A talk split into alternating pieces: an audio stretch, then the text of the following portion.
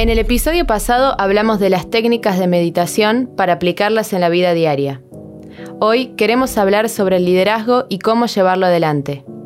La vieja fórmula del liderazgo individual está perdiendo la batalla en un mercado que es cada vez más competitivo y que está volviendo a las fuentes, a la reconstrucción de los valores. Disciplinas como el coaching, por ejemplo, se enfocan en potenciar las capacidades de una persona para formarla como líder y volverla una herramienta que contribuya a empujar a un equipo de trabajo para alcanzar las metas. En la edición de hoy vamos a hablar con Fabiana. Ella es coach y la cara detrás de Alquímica, un perfil en redes sociales en el que expone herramientas y conocimientos para nuevos líderes y personas interesadas en el aprendizaje de esta disciplina. Ella expuso en distintas charlas la temática del liderazgo y en esta oportunidad va a explicarnos al respecto y darnos algunos tips para formar a un líder. ¿Vos te consideras uno? Yo soy Camila Carcelier y esto es Positivamente. Estás escuchando La Gaceta Podcast.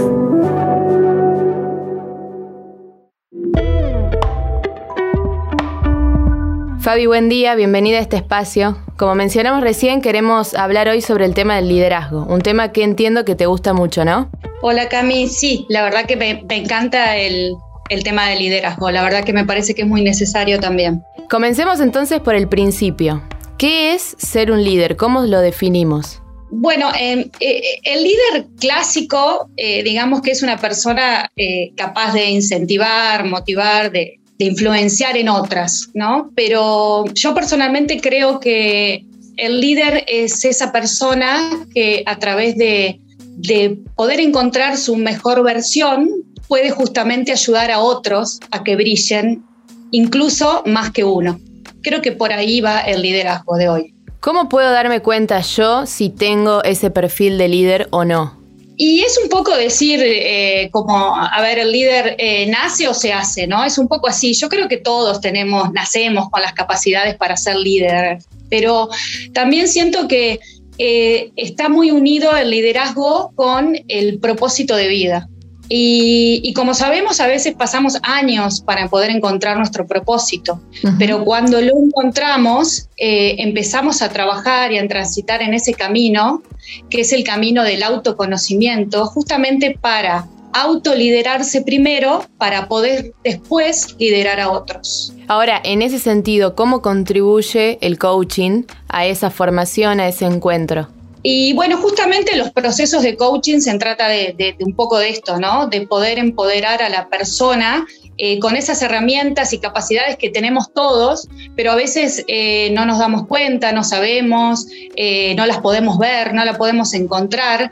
Y por eso estamos nosotros, los coaches, que estamos capacitados para poder acompañar en ese camino de volvemos a lo mismo, el autoconocimiento que es tan importante para autoliderarse y así liderar a otros. Si bien eh, el liderazgo, como mencionas vos, es algo personal, o sea, algo que tiene que ver con el crecimiento personal o con la formación personal individual, me refiero, va de la mano también del compañerismo, de la empatía y del trabajo en equipo, ¿no? Exactamente, sí. Eh, es muy importante estas herramientas, pero eh, todas son a partir de, esto que decíamos, ¿no? Del autoliderazgo, porque eh, el autoliderazgo es un autoconocimiento justamente para poder después transmitirlo a otro, pero cuando hablamos de equipo es justamente eso, ¿no? Poder tener la claridad del propósito a donde yo quiero llegar y conocerme. Cuanto más me conozca yo, cuanto más sea mi,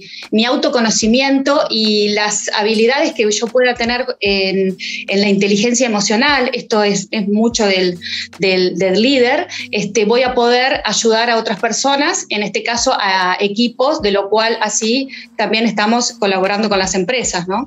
Ahora, el rol del líder dentro de un equipo puede, imagino, eh, si está bien trabajado, potenciarlo, pero de alguna forma puede afectarlo negativamente? Por supuesto, líderes hay de todo. Eh, es más algo que, hubo siempre y creo que habrá, eh, esperemos que no, no mucho más, pero toda la vida hubo líderes este, negativamente, como Hitler, por ejemplo, este, y líderes positivos como María Teresa de Calcuta. O sea, tenemos los extremos y, por supuesto que nuestras capacidades y nuestras herramientas las podemos utilizar. Eh, como queremos, ¿no? Ya sea positivamente o no. Eh, pero un líder eh, se trata justamente de, influir en otras personas. Ahora uno elige cómo influirlas. Ahora, ¿cuál es la diferencia pensando en una organización, en una empresa? ¿Cuál es la diferencia entre ser un jefe y ser un líder? Muchísimas hay y, cada vez más. Em, gracias a Dios ahora, desde mi punto de vista, cada vez hay menos jefes y apuntamos más a esto de eh, el nuevo mundo que, estamos viviendo a, poder trabajar con líderes, porque líderes justamente es, es uno más. Eh, un buen líder es muy difícil de poder, eh, poder identificarlo dentro de un equipo, porque justamente debería ser uno más. Eh, y el jefe, eh, la, imagen que tenemos del jefe es alguien justamente con poder, alguien que era difícil de llegar, alguien que tenía otro nivel, eh, nada que ver con lo que, con lo que es un líder ahora. Ahora el líder se trabaja desde un ganar-ganar, así trabajan las organizaciones ahora y cada vez más apuntan a eso, ¿no? Claro, no hace la diferencia en cuanto a superioridad por el puesto, sino es uno más del equipo.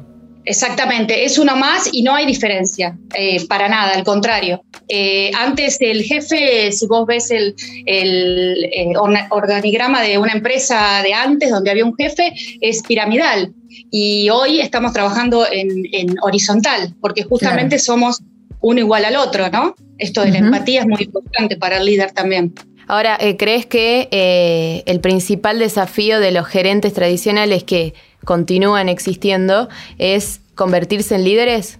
Y sería lo ideal, desde mi punto de vista, por lo menos, sería lo ideal porque creo que no hay otra manera de poder enfrentar el nuevo mundo. Me parece que es lo que se viene, eh, es lo que está, no lo que se viene, ¿no? Lo que ya está en las grandes compañías, las grandes empresas, es lo que funciona ahora, es este mundo. Por ejemplo, hay algo muy puntual en un jefe de, jefe de, de, las empresas de antes y un líder de ahora, es esto de, de la incertidumbre, por ejemplo. Nosotros ahora vivimos eh, incertidumbre constante. Y eso para un jefe era terrible, porque no tenés seguridad de nada. Y sin embargo, para, para un líder, la incertidumbre es algo que lo vivimos como algo hermoso, porque nos encanta, nos motiva, porque ahí es donde vos sale la creatividad. Y bueno, ¿qué hacemos ante esto? Y es el día a día y es el eh, apostar a, lo máximo. Y eh, es muy difícil poder romper esas estructuras, esas creencias limitantes que venimos de, jefes a líder. Y justamente ahora también las empresas están en este proceso de poder laburar con líderes y con jefes. Y eso está muy bueno porque es como reaprender, ¿no? Eh, creo que es muy importante para el jefe de antes también tener la capacidad de aprender. Claro, aceptar ese nuevo conocimiento. Exacto, la flexibilidad, la mente abierta, el, el, capaz que la, se podría llamar la humildad de que te enseñan, ¿no? Tanto, pero de ambos lados, ¿no? Porque como decíamos, es un ganar-ganar. O sea, yo te doy y vos me das, pero justamente para sacar la mejor versión de ambos y poder lograr el máximo potencial. Ahora, eh, eh, entiendo también que eh, para los líderes que ya estaban trabajando de esa manera, la pandemia debe haber sido un, un desafío importante, ¿no? Manejar, comenzar a manejar los grupos de otra manera, con todo este tema de la virtualidad en un país y en una provincia donde no estábamos totalmente acostumbrados a ese tipo de trabajo. Bueno, pero creo, Cami, que justamente es lo que hablábamos, es parte de ser líder. Eh, el ser flexible. Es, lo que se viene, es lo que hay hoy, es el vivir día a día y tomarlo así y ver qué hacemos con esto. No hay una sola posibilidad. Y por lo menos desde mi punto de vista, a mí el hecho de la incertidumbre, como hablábamos antes, y esto de qué pasa ahora y no, y no saber qué, qué va a pasar mañana, eh, te lleva a un lugar justamente este de, la creatividad, ¿no? De sacar lo mejor, porque algo hay que hacer y qué podemos hacer. Y hay muchas cosas positivas que quizás que antes, con este papel de, de jefe, no lo podíamos ver y nos estábamos perdiendo de muchas oportunidades. Ahora, para cerrar, ¿nos podés dar eh, cinco claves o cinco tips, cinco herramientas para aquel jefe, aquel gerente que quiere volverse líder o cualquier persona que esté escuchándonos? Ahora más que nunca no se trata de seguir aprendiendo, ¿no? Sino de ser las personas, los humanos que siempre fuimos. Eh, para, poder justamente enfrentar este nuevo mundo, eh, poder encarar el futuro y trabajar desde eh, lo auténtico, trabajar de lo vulnerable, de ser quienes somos, para justamente que el propósito nuestro eh, supere el nuestro para poder aportar a un mundo mejor. Que no sea un trabajo desde eh, una empresa nada más, sino que desde ese lugar que tenemos cada uno, poder aportar a mejorar el mundo. Entonces creo que las herramientas que le puedo tirar es ser auténtico, ser vulnerable, eh, trabajar la empatía y, esto en los procesos de coaching es muy importante. Eh, ayuda mucho porque justamente es que es, es esto de poder potenciar al otro desde eh, potenciarme a mí primero. Bueno, Fabi, muchísimas gracias por esta charla. Bueno, no, gracias a ustedes y ojalá que haya servido para alguien. Si te gustó positivamente, también podés escuchar Tras el Tabú, un podcast de la Gaceta en donde derribamos todos los mitos sobre el sexo. Gracias por escucharnos una vez más. Seguí nuestra lista de podcast y déjanos tu opinión en los comentarios de la nota de lagaceta.com o mándanos un mail a podcast.lagaceta.com.ar. Esto fue La Gaceta Podcast.